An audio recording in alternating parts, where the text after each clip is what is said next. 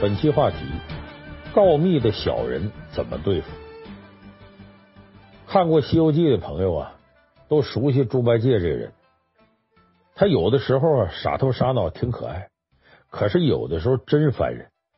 你比方说，他总是对孙悟空啊告密，在唐僧面前告黑状，动不动撺掇唐僧啊给孙悟空念紧箍咒。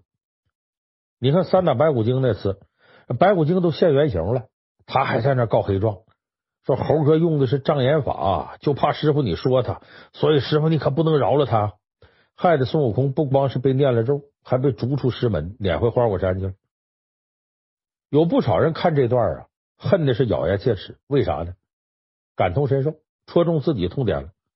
在职场当中，往往这样，有能力的人呢，在前面冲锋陷阵。没能力的人呢，就在后头搞小动作，使个绊子呀，告个密了，这最恨人。其实从古至今呢，就不少这样的小人。大将在外头冲锋陷阵，这小人在后头啊告密，哎，使一些下三滥手段，最后坏事。所以说，这个告密的人呢，告黑状的人呢，咱们人人都恨。可是这样的人在社会上还真就不少。那无耻之徒，哪个单位都有。那咱碰上这样的人，咱应该怎么破解这个告密告黑状呢？咱们今天就从情商的角度给大伙出出主意。我相信很多人听了这期节目都应该有所收获，包括解恨。咱们先分析两个问题。第一个呢，你会发现了这个告密的人，大伙都恨。可是你发现呢，单位领导啊，一把手啊。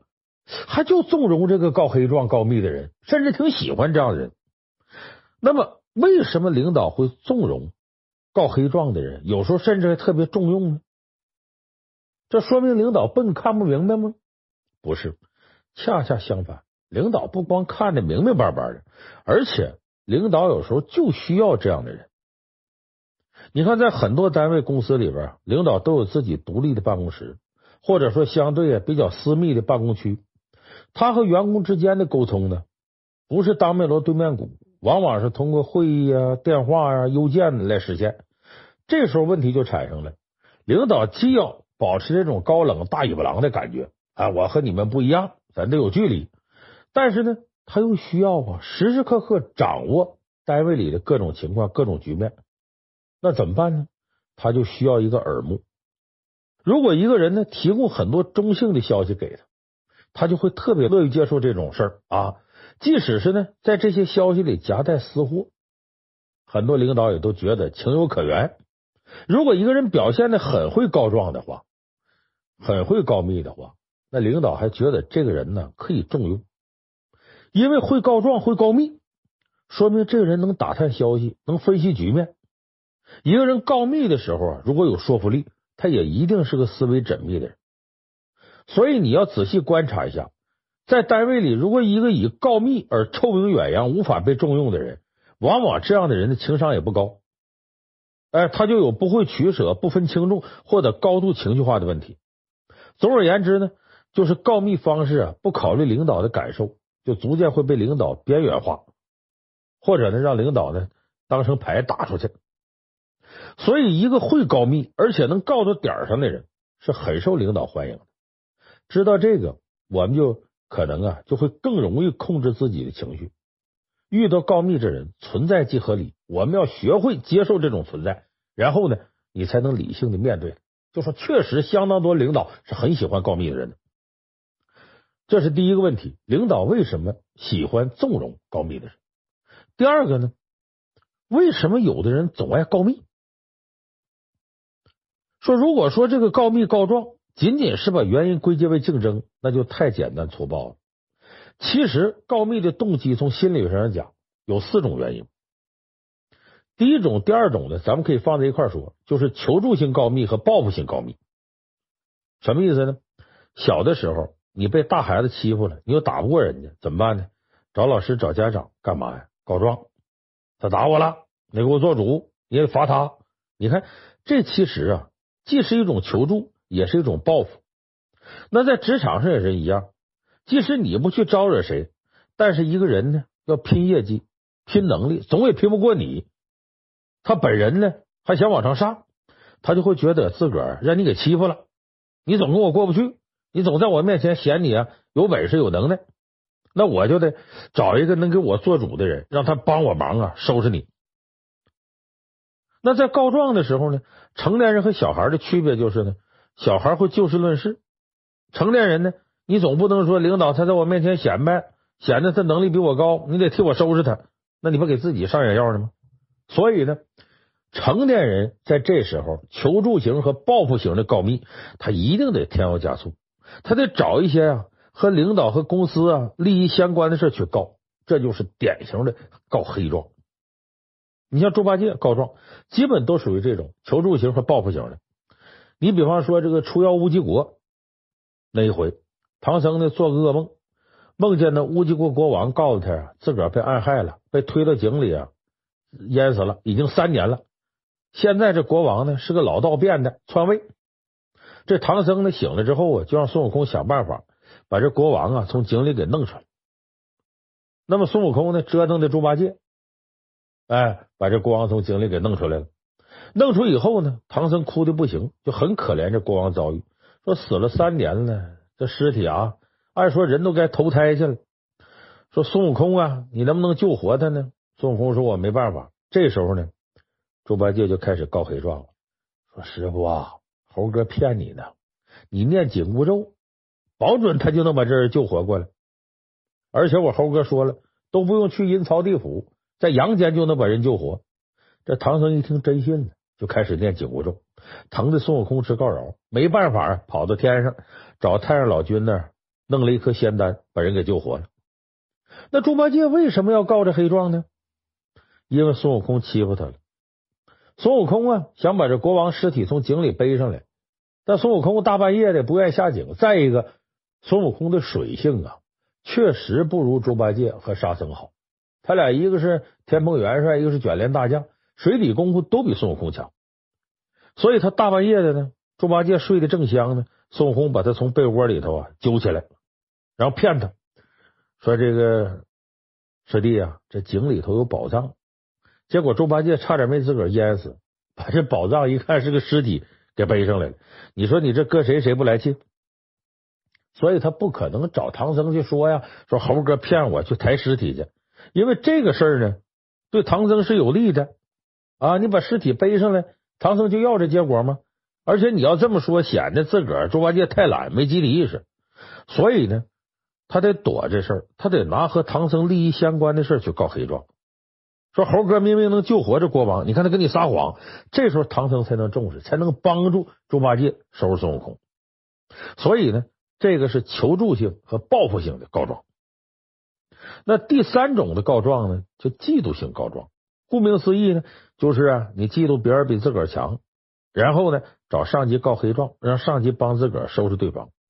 那为啥嫉妒别人比自己强呢？其实就是一种竞争意识，担心对方强大威胁到自己，所以呢，也可以说呢，这叫竞争性告状。你看孙膑庞涓的故事，呃，大伙儿都知道，我就不细说了。那个时候两个人呢，同时效力于魏王。但是孙膑呢，比庞涓更有能力。庞涓嫉妒孙膑的才能，担心自个儿啊竞争不过他，以后呢屈尊其下。于是呢，他到魏王那告黑状，说孙膑呐私通齐国，要叛变，吓唬魏王。结果魏王呢给孙膑上了大刑。他为什么叫孙膑呢？月字旁搁一个宾至如归的宾呢？这名呢？这个是古代一个刑罚，就把人的膝盖骨给挖出来。那你说那下肢不残废了？所以这是嫉妒性告状。那么最后一种呢，第四种叫试探性告状。这种事儿呢，多发在小孩身上。比方说呢，有个小孩在课堂上啊，一边听课，一边这个嘴里含着口香糖。其他小孩一看呢，挺羡慕，但是又不知道这事儿啊对还是不对，就该不该做。干脆就告状，老师他上课吃糖，告完状以后呢，看看老师惩罚不惩罚这学生，不惩罚的话呢，嘿，那我自个儿也吃糖，啊，那这种事情在职场情况呢，不算太多见，但是也有，比方说涨工资，大伙儿都想涨工资，有人就嚷嚷说这老板太抠门了，怎么还不给涨工资呢？这时候有的人呢，就到老板那去告密去了。说有个人天天在张罗，说老板不涨工资，你太抠门。其实呢，这是试探一下老板，看看老板对这事的反应。其实是他想涨工资，他通过告状这种方式、告密这种方式来试探老板的反应。所以咱们刚才说了，求助型告状啊，报复型告状、嫉妒型告状、试探型告状。那么咱们分析了这个四种告状情况之后呢，你就能总结出来几个避免被告黑状、告密的方法。怎么的呢？第一，远离心眼小的人，尽量别让他觉得呀，让你给欺负了。就这心眼小的人，他敏感，你离他远点。你即使真能力很强呢，别在他面前表现。你别让他觉得呢，你把他欺负了，他就报复性告状。第二个呢，对待所有的人，你都尽可能低调做事，低调做人。为什么呢？人心隔肚皮，做事两不知，不知道哪下子你就引发了别人的嫉妒之心。第三个呢，别当出头鸟。在同事面前要谨言慎行，别哪个同事跟你说点啊，呃，让你觉得掏心掏肺的话，你就一冲动，就成了他的代言人，在人前当出头鸟，汤汤汤说这个说那个，不要这么干。所以当然呢，咱们说了这些呢，只能是尽量避免有人告你黑状，在背后告密，不可能完全杜绝。那真正的去根的方法是什么呢？咱们要解决问题啊。应对告黑状有这么三步：第一，冷静；第二，反击；第三，给他叫破。咱们一步一步给大伙说。第一个，冷静。很多人一知道自己被告黑状了，哎，背后有人告密了，第一反应啊，生气呀，甚至在公司里破口大骂：“谁呀？这么小人，背后给我捅刀子！有本事你给我当面来！”其实这种反应非常幼稚。小孩子才分对错，成年人世界里只看输赢成败。你现在必须意识到一个问题：有人想让你输，并且呢，他通过告密告黑状差点成功了。那你想不想赢？想赢就得冷静下来，控制情绪。你即使赢不了，至少控制情绪可以及时止损，或许还能打个平手。再不济呢，你能找出这幕后黑手，以免下次接着再说，有所防范。那什么叫冷静呢？你看啊，我举个例子，《三国演义》里边，神人一样的诸葛亮，他也有被人告黑状的时候，但是就因为他很冷静，并且提前防范了，所以才能赢到最后。这个敢告诸葛亮黑状的人是谁呢？他叫李严。这个人呢，也不是一般人。咱都知道，这刘备刘皇叔啊，白帝城托孤，临死前呢。把这个后主刘禅呢，呃，托付给诸葛亮。可是呢，诸葛亮不是刘备唯一的托孤大臣，还有一个李严，这个也是个托孤大臣。只不过这个李严呢是个官迷，天天呢总想着怎么着，呃，我这少做点事儿啊，然后多得点好处，早点升官。有一回呢，诸葛亮兵发岐山，他让李严呢负责督运粮草。这个时候呢。正是夏秋相交，阴雨连绵，这粮草不太好运。这李严呢就偷个懒儿，派人传话给诸葛亮，说今天呢这个收成不好，粮草不足，咱这个粮饷啊有问题，你赶紧的撤退吧。诸葛亮得着信儿呢，这李严给他写封信。诸葛亮一看呢，没办法，你粮草跟不上，兵马未动，粮草先行，这没粮饷怎么打仗呢？所以诸葛亮没办法。只好呢，呃，撤军回来。这个时候呢，李严害怕了，说：“诸葛亮回来呀，一看呢，粮草够用啊，你没及时给运到啊，这不得指责他吗？这在后主刘禅面前，在皇帝面前出事了，所以干脆恶人先告状，先下手为强，后下手遭殃。他先到后主刘禅那儿去告黑状去了。说这皇上，你看这诸葛丞相啊，不知道怎么想的。”今天粮草这么充足，他怎么还撤退了呢？我估计啊，诸葛丞相这个很厉害，他肯定是假装撤退，好引诱敌人过来呀，来追，然后好决战。他这意思什么呢？暗示后主刘禅说诸葛亮撤退呀，我这事儿不赖我，跟我可没关系，我可不是督办粮草不利。而是诸葛亮主动撤退。至于他是诱敌深入成不成功，还是贻误战机，那你你你你唯他是问，跟我没关系。你说这招多黑？多亏诸葛亮啊，提前打了预防针。李严给他写那封啊让他撤军的信呢，他留着呢，他没把他扔了，所以直接拿着呀给后主刘禅看了。你看看，你看看，后主刘禅一看，好嘛，这人心怎么这么坏呀？所以不但诸葛亮自个儿没事，还借机啊把李严给收拾了。后主刘禅把他贬为平民，流放到梓潼郡去。那咱们很少有人呢，能有诸葛亮这种啊知人善任、远见卓识、防患于未然。但是在呢被告了黑状之后呢，我们就得冷静下来，得理智思考啊，究竟这个告黑状的人是谁？下一回呢，我们就能提前防备了。这个时候呢。咱们要多排查哪种人呢？利益上和你矛盾，这是一类人；在性格上跟你相差很远，但是现实中啊和你关系啊好像还凑合的人，这样的人是第一嫌疑人。那好，咱们通过冷静、理智找到这个人之后，那接下来怎么对付他呢？第二步，反击。什么叫反击呢？现在有很多心灵鸡汤。告诉你啊，说身正不怕影子斜，脚正不怕鞋歪。你好好做自己，清者自清，浊者自浊。你永远不要信这样鬼话。为啥呢？第一，以前国企那时候，可能你有一辈子的时间去证明你是无辜的。毕竟你是个铁饭碗，一个造谣重伤的人呢，很难把这铁饭碗打翻。你可以啊，留得青山在，不怕没柴烧。等着吧，时间长，大家总会发现真相的。或者说，大家把这事儿给忘了，不痛不痒就过去了。但现在不行，现在竞争这么激烈，而且每个单位里边啊，你说铁饭碗能有多少？兴许领导、老板一不高兴，你就卷铺盖走人了。而且走了之后啊，你还得带个尾巴。到新公司任职的时候啊，这公司要挺负责，非给你前任领导打个电话，想了解你以前工作状况，坏了，你没有机会再解释清楚了。这告黑状告你那个黑事儿就等于非常冤枉的，一直就跟着你了。在这第一，第二呢，职场和职场也不一样，有的职场是竞争型的，有的职场是合作型的。你像竞争性职场，比方说销售，不管你名声多臭，领导多不喜欢你，只要你有业绩能拿大单，谁告黑状告密影响不到你。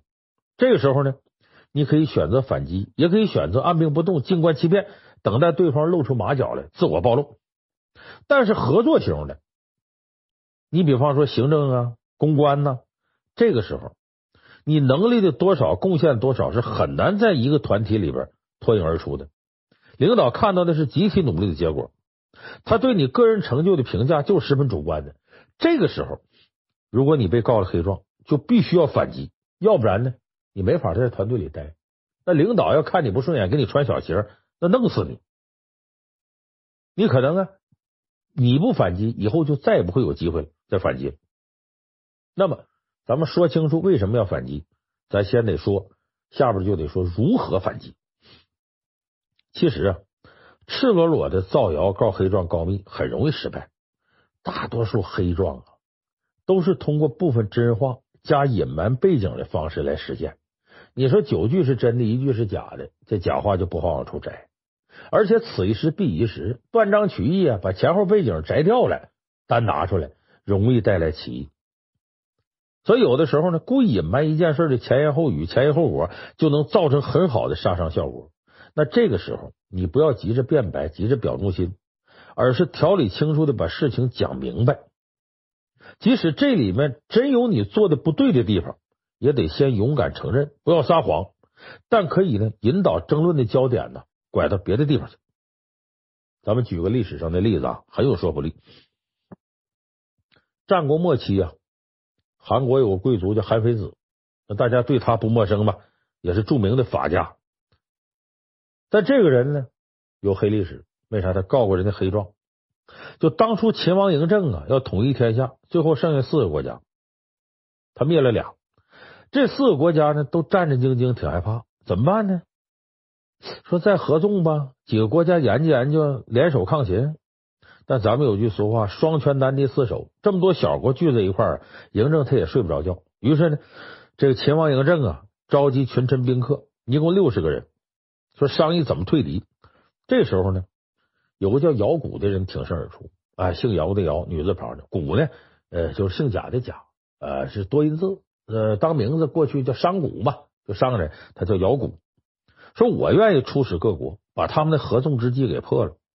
嬴政一听挺高兴啊，说你这要成功就解救我心腹大患了，他就给这个呃姚古啊车骑金银呐好多，还拿自己的衣服帽子配件给姚古穿戴，这就相当高的礼遇。这姚古呢也不辱使命，用了三年时间在各国奔走串联，哎，最终破坏了各国的连横呃合纵，呃阻止了联军的进攻，并且呢和各国权臣呢建立了友好关系，然后呢胜利返回秦国，这秦王高兴啊。给姚贾这个封官，啊，封他千户侯，拜为上卿。但这个事儿呢，触犯了韩非子利益。为啥呢？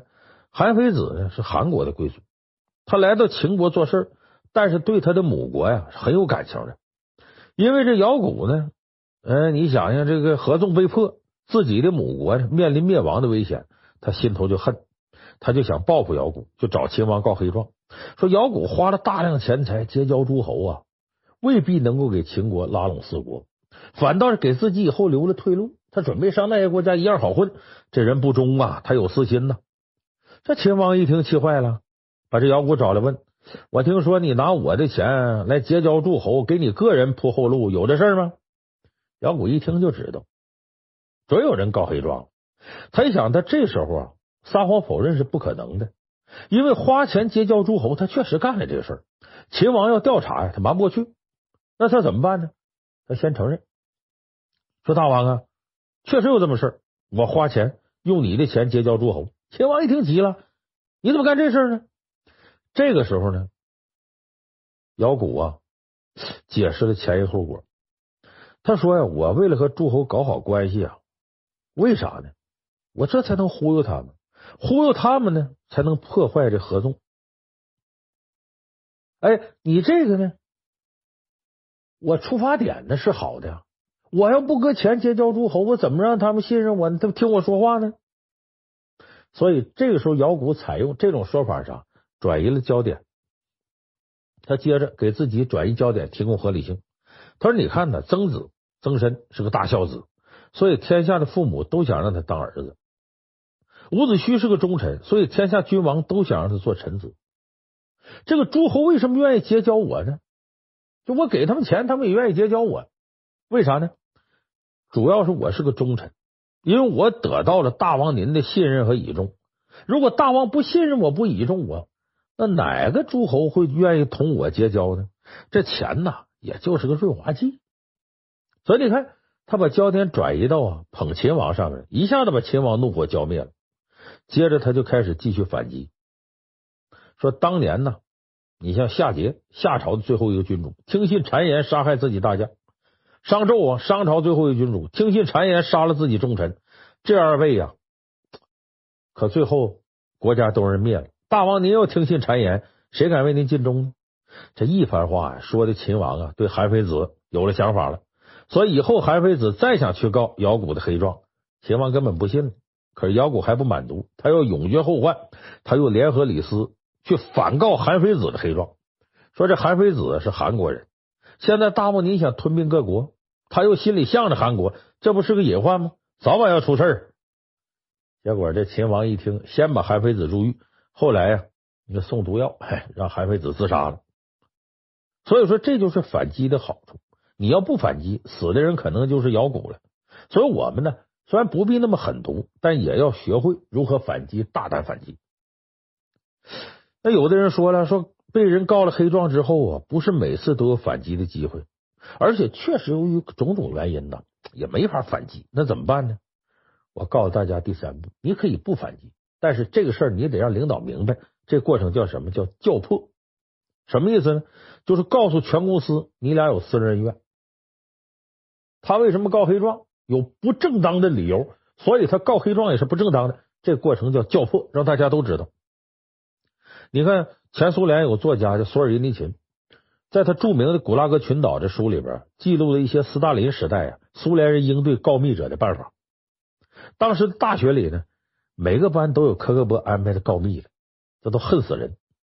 有一个女生啊，确定了班级里有个人是个女告密者，这个告密者呢，已经害了好几个人被带走了。于是这个女生先下手为强，干嘛呢？她把那女告密者啊抬手就一嘴巴，这俩人就打起来了。什么理由呢？你抢我男朋友。他就跟这女告密者打了一仗。那么苏联当时的业余文化生活很匮乏，大家都爱看这热闹。结果这一个事闹得满城风雨。后来这女告密者啊跑到领导那去告这女生去。这时候所有人都知道他俩的事，领导也认为你这是私人恩怨，你这是告黑状，你把人男朋友抢去，人打你了，你就到我这告状来。所以这招很高明，这叫叫破，这是面对告黑状的最后一招，也是最容易一招。当然了，你要是对自己更有自信的话呢，可以尝试引诱对方告黑状的方式去消灭对方，这手段就太高明了。当然，这得具体问题具体分析，这个就没法教大家了啊。所以，总之呢，你就是要了解呀，为什么领导不反感有人告状？啊，为什么有些人喜欢告状？咱得知道如何去预防，也知道如何去应对。而且最重要一点呢，就是要记住。这里不是一个对错问题，是一个输赢问题。所以呢，你大可不必为对错的事较真、闹情绪。你必须学会控制情绪。无论处理什么样问题，控制情绪都是情商里最重要的一点。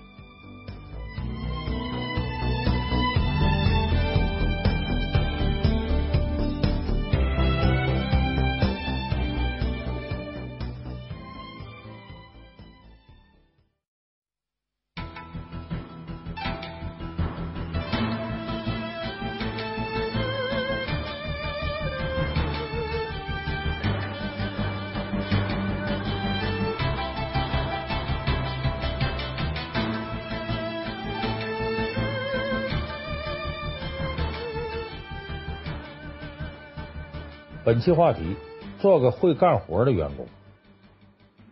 看了《西游记》啊，很多人呢挺心疼这个沙僧沙和尚，说你看他任劳任怨呐，天天就埋头干活，但是好像就属他最没存在感。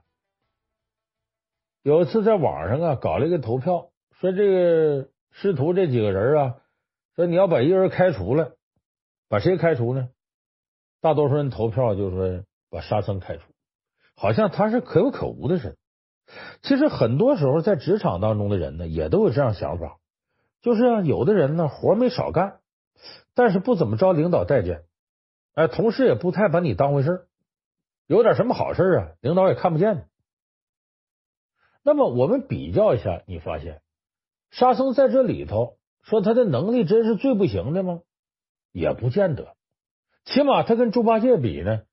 他在综合实力上不不比猪八戒差，而且沙僧呢，在这跟着唐僧之前呢，那也是个狠角色，天上卷帘大将，然后被贬到下界去了，在流沙河每天呢受苦，但是呢，他比较横，比较凶啊。唐僧那是如来佛座下二弟子金蝉长老转世，转了十辈儿，唐僧是第十辈，前九辈也是西天取经，经过流沙河。就让沙和尚给吃了，吃完了呢，把这人头往这个河里一扔，结果呢，这人头不往下沉，往上飘。沙僧就把这九颗人头啊都捞起来，串成一串，挂到自个儿胸前。你看沙僧挂那个呃饰物啊，是骷髅头，九颗骷髅头搁到一块。所以沙僧这你也挺狠的，也是有能力的。当然你要说跟孙悟空比，他肯定不冒尖，但是呢，他并不比这个猪八戒差。那么你发现呢？这个好吃懒做的这猪八戒在唐僧面前呢，挺吃香，挺得宠。沙僧好像就不怎么受这个唐僧宠爱。孙悟空呢，虽然能力超强，但唐僧呢也不是多喜欢他。那咱们今天这期节目说什么呢？就说这个手底下员工啊，有有能力的，有没能力的，有会干活的，有不会干活的。你像沙僧这样的，能力并不是第一流。活没少干，但是他可不算会干活。那么，怎么样能做一个会干活的员工呢？同事对你也满意，领导也赏识你呢？咱们今天就说说这个话题。在职场上啊，从这个会不会干活来说，能力大小来说，可以把人分成四类。哪四类呢？没能力的会干活的叫家仆，哎，就亲信；有能力又会干活的，这叫能臣；有能力却不会干活的叫刺头；没能力又不会干活的，那叫庸才。咱们就可以一个个的给大伙说说，你看看和你的职场对应一下，咱能不能找到怎么样做一个会干活的员工？这里头的窍门在哪？咱们首先说这个没能力但是会干活的。你要咱拿《西游记》来说，那猪八戒就是这个没啥能力，但是挺会干活的。那么说这家仆为什么把他定义成没能力、会干活的这样的人呢？咱们看呢，在朝廷当中啊，皇帝身边最红的人是谁呀？往往就是贴身太监。这个太监就属于家仆型选手。第一呢，他没能力，哎，皇上也不用担心呢，他心怀不轨，谋朝篡位。他真要篡位呢，也没人听他的。历史上除了曹丕登基之后啊。把他的这个太爷爷曹腾啊追封为皇帝之外，还没听说哪个太监能当皇帝的。因为什么呢？他亲爷爷就曹操的爸爸曹冲给太监曹腾呢做了养子，人本来姓夏侯，所以到曹丕呢把自己这个等于是假太爷爷曹腾给追封为皇帝了。所以历史上没有第二个太监能当皇帝的，追认皇帝也就这么一个。另外一个呢，这太监呢。他好不容易傍上一座大山，他也不会轻易跳槽。太监除了没能力以外呢，但是他会干活。他知道呢，皇上想让他干什么，想让他怎么干，让他干哪些事儿不需要能力，但是又不愿意让别人知道的活。哎，他最主要就干这些活。哎，就皇上他干的，往往是不需要多大能力，但是这事儿又不愿意让别人知道，这个活太监包了，所以皇上对他很放心。那么这个道理放到职场上也一样，很多公司都有这样的职务，就谁干都差不多。但是呢，你只要干到这个位置，就能了解非常多的公司内幕，就能成为领导的亲信。这个就是家仆职位，就跟仆人一样。哎，当企业有了成型的制度和品牌，又准备开拓一个势在必得的市场，这时候家仆性选手往往毫无悬念的胜出，因为领导呢不用担心这样的下属起外心，他没那个能力。但是他执行力又很强，你已经原来有成型的制度和品牌了，那好，只需要执行好领导的任务，这事儿就差不多了。所以事实上呢，在中国这个还没有形成契约精神的职场里边，家仆型选手是相当抢手的。咱刚才说，猪八戒就是这样的家仆型选手。你看他能力不行，但是特别会揣摩领导的想法，而且不用领导说出来，他就能做出来。你像很多人都觉得唐僧是个意志特别坚定的和尚，实际上这都是电视剧啊对咱的误导。你要看看原著，你就知道唐僧意志坚定那是假象。你比方说，最能体现他意志坚定的三点：第一是不杀生，第二是不怕苦，第三是不好色。你觉得唐僧是这样人吗？不是，孙悟空他们就看不明白，只有猪八戒知道唐僧其实呢也怕苦。也有凡人好色的心理，包括杀生守这戒，也是出于种种考量。你看，咱给大伙分析一下。咱们先说这个杀生，孙悟空就因为杀生啊，总被唐僧念紧箍咒。可实际上呢，刚刚收孙悟空的时候，路上碰着个大老虎，这孙悟空呢一棒子给打死了。唐僧说什么呢？哎呀，之前那个猎户那么厉害，还跟老虎斗了半天，你这猴子竟然一棒能打死一个。所以，其实唐僧呢根本不在乎杀生，跟他的安全比，那这死个老虎那算什么呀？所以后来孙悟空打死强盗，唐僧才生气了。他为什么打死强盗他生气了呢？唐僧说呀：“这是在山野之中无人查考，若是到了城市，倘有人一时冲撞了你，你也行凶，执着棍子乱打伤人，那我怎么脱身？此时若告到官。”就是你老子做官也说不过去。其实唐僧不是担心杀生，他担心的是你杀了人我怎么办？你一个筋斗云你跑了，你七十二变你飞了啊？那我这肉眼凡胎的，你说你杀了人了，我得跟着吃果肉，这不连累我吗？所以猪八戒呢，他就明白唐僧这想法。除了唐僧不发话，他从来不动手之外，他有的时候还利用这一点在中间挑拨离间。你比方说三打白骨精那回。孙悟空打完白骨精，猪八戒在旁边挑拨离间，说：“师傅，啊这祸根呐！你看孙悟空打死人家闺女，又打死人家老婆，现在人家老头找上门，师傅你就得偿命啊！问你个死罪，我是从犯，也得充军发配，就连沙僧也逃不了。最后孙猴怎么办？人自个儿使个遁地法跑了，剩下咱们仨顶缸，你这不苦了吗？你看他这话句句戳在唐僧的心窝子里边。”就知道唐僧最怕啥，他最怕被孙悟空连累，所以你说猪八戒得多了解领导意图。这说不杀生，咱再说唐僧不怕苦，其实唐僧是很怕苦的。你看，咱们说《西游记》里边写了这么一段啊，很有寓意的事情。西天取经路上有一天天色已黑，唐僧就问大伙说：“徒弟们呐，如今天色已晚，咱们到哪里安歇呀？赶紧找个人家吧。”这时候孙悟空就不会说话，他怎么说呢？说师傅，你这话说差了。出家人餐风宿水，卧月眠霜，随处是家。你怎么能问出这到哪里安歇这种话呢？给唐僧说的很尴尬。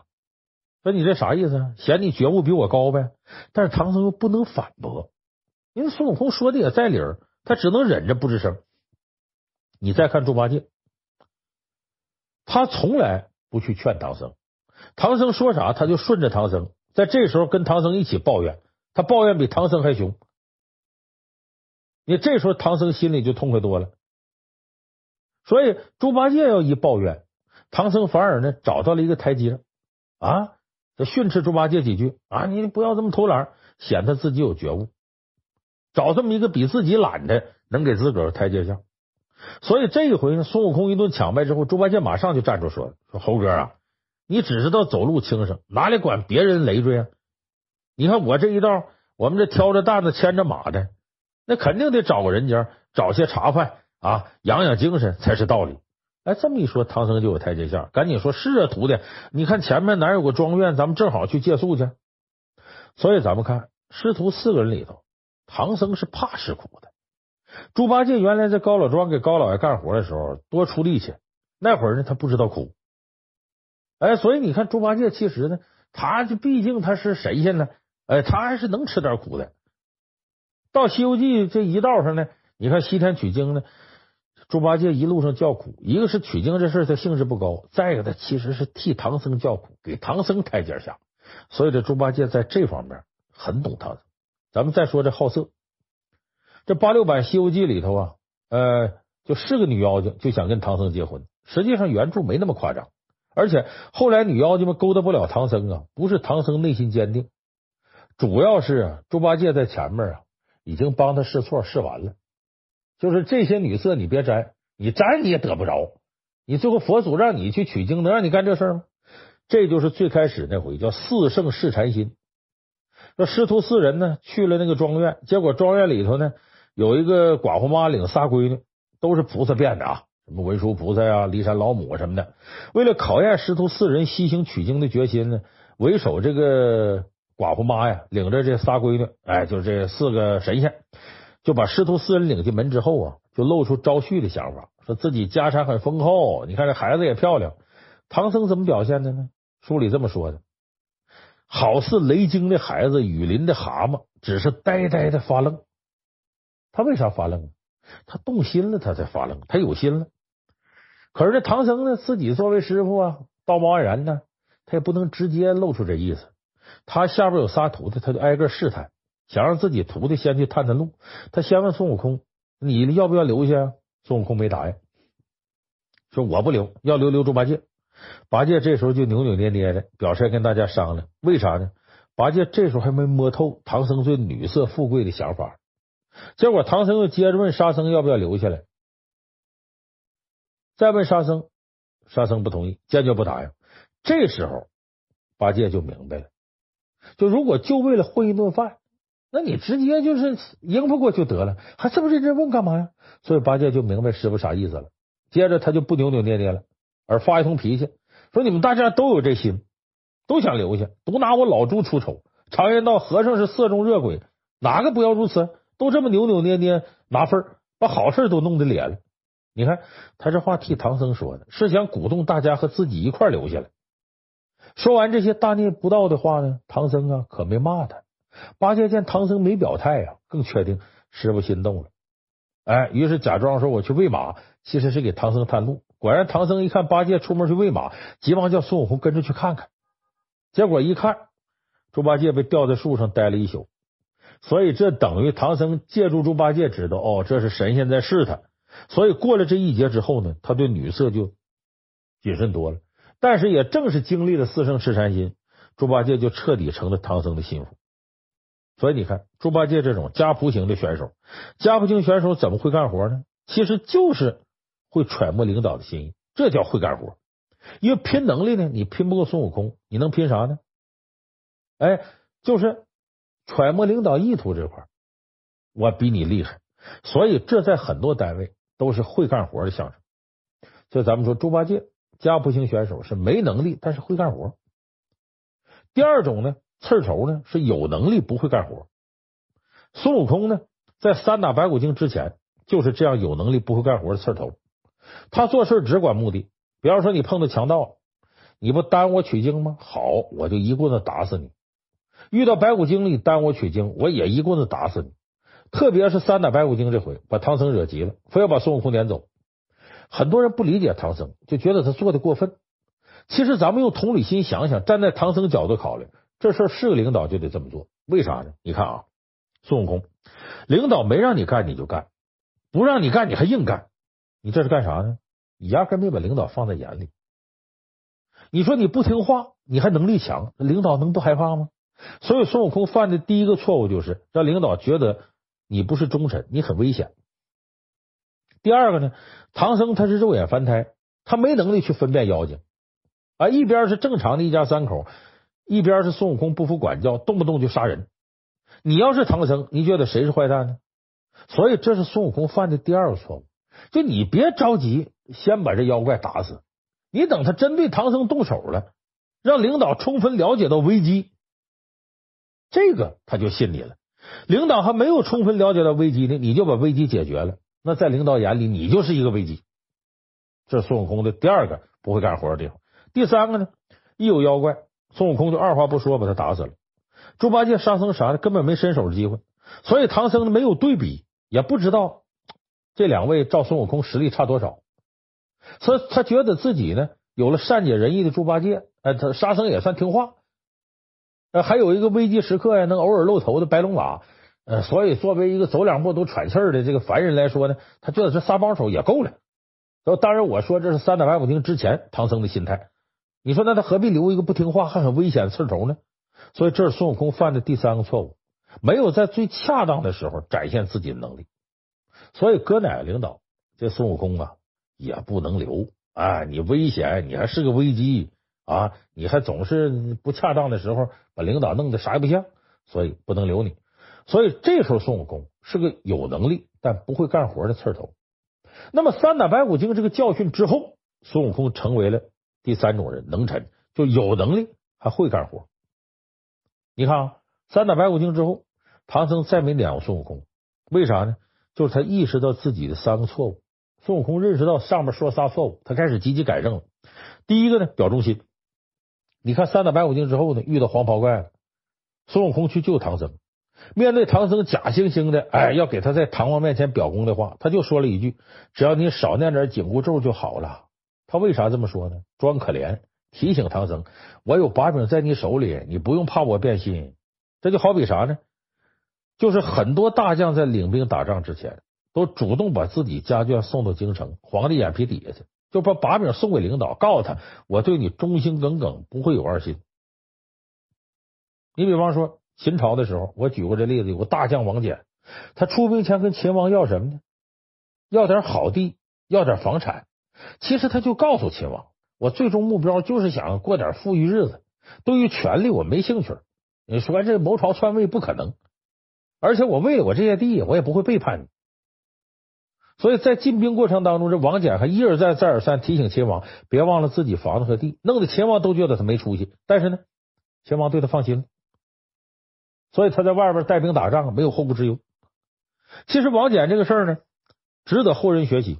你像宋朝的抗金名将韩世忠，这个韩世忠啊，他其实跟岳飞有像的地方。岳飞为什么必须死呢？岳飞太伟大，无欲无求，就像这司马懿似的。司马懿表现的很忠心，曹睿对他很忌惮，因为司马懿无欲无求。曹睿一句话道破天机，就是一个有能力还无所求的人，特别可怕，因为你没有任何办法制约他，没有软肋。那当初韩世忠就跟岳飞一样，忠心耿耿，能力还强，但也无欲无求，也不贪，皇上就觉得他危险。所以，为什么很多公司在面试的时候，对有家庭的人，特别是有房贷的员工特别青睐？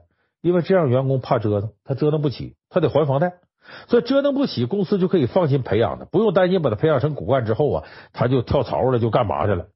因为他不敢随便折腾，怕担风险。如果你没结婚还没房贷，那你最好啊，想在这公司待长，你就给公司点把柄，比方说你要去公司啊，给你个进修机会，跟公司签订一个进修合同，违约怎么怎么地。这孙悟空这时候表忠心，提醒紧箍咒的事，其实就是把自己把柄交给领导。哎，这是孙悟空会干活的第一步。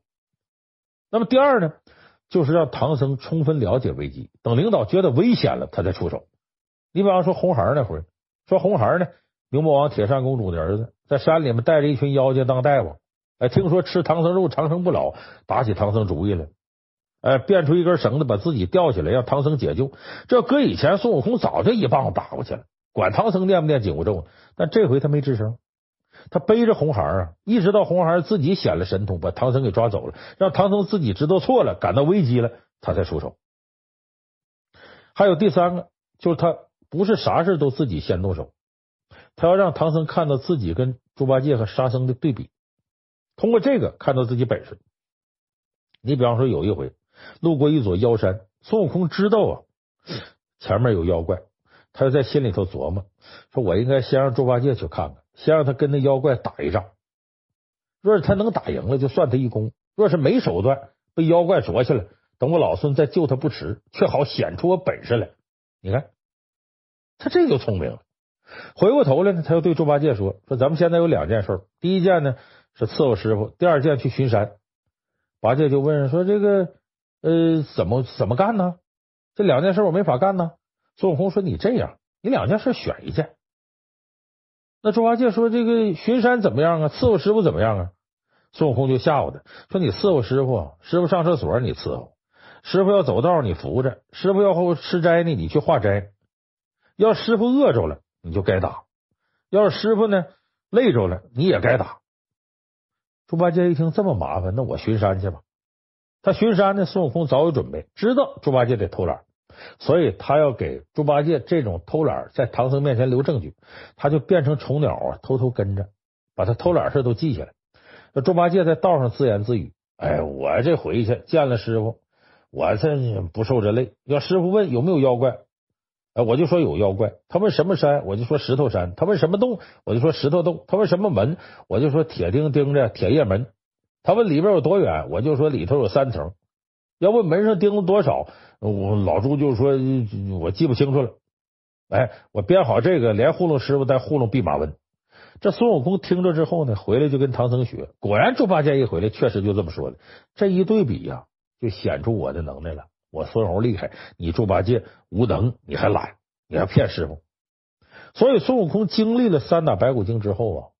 他才开始逐渐的变成一个有能力、会干活的能臣。总结一下，就这三点：会表忠心，不急于出手，让领导看清楚自个儿的能力有多大，在对比当中看清自己能力多强。在这儿呢，咱还得额外说一句：就如果你的领导对某个有能力的刺头表示不满意了，想把他踢走，但是也挺犹豫，你怎么办呢？这时候你千万别去说那个刺头的坏话，急着去替代他，你呢？就在领导面前干几件呢？原来应该是剃头干的事儿，这刺头干的事儿。哎，你一干这事，领导一看，哦，把这刺头弄走了，我不光省心了，他原来那事还有人能替着干，还有他呢。那好，那就把这刺头弄走，让你去顶替他的位置。你看，这就是会干活。那么说到这儿呢，咱就明白了，家仆也好，能臣也好，他们受重视的原因，除了会干活，最重要的还是他们干的活无可替代。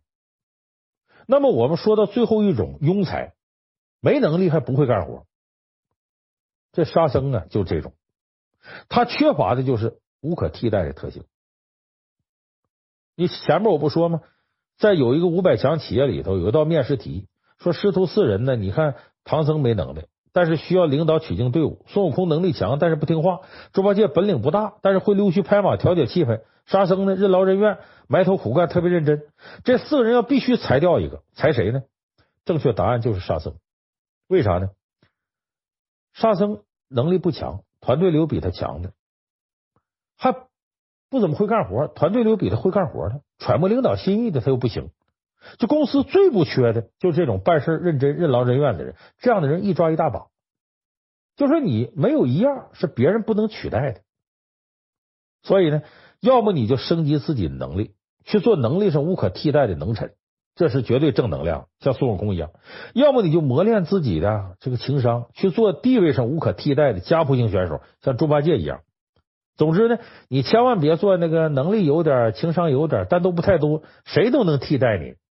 做这样默默无闻的这么一个庸才，这是公司里最危险的位置。当然了，如果你既有能力，情商还高，那你就是完美的员工。我是希望每一个听我们四大名著情商课的朋友啊。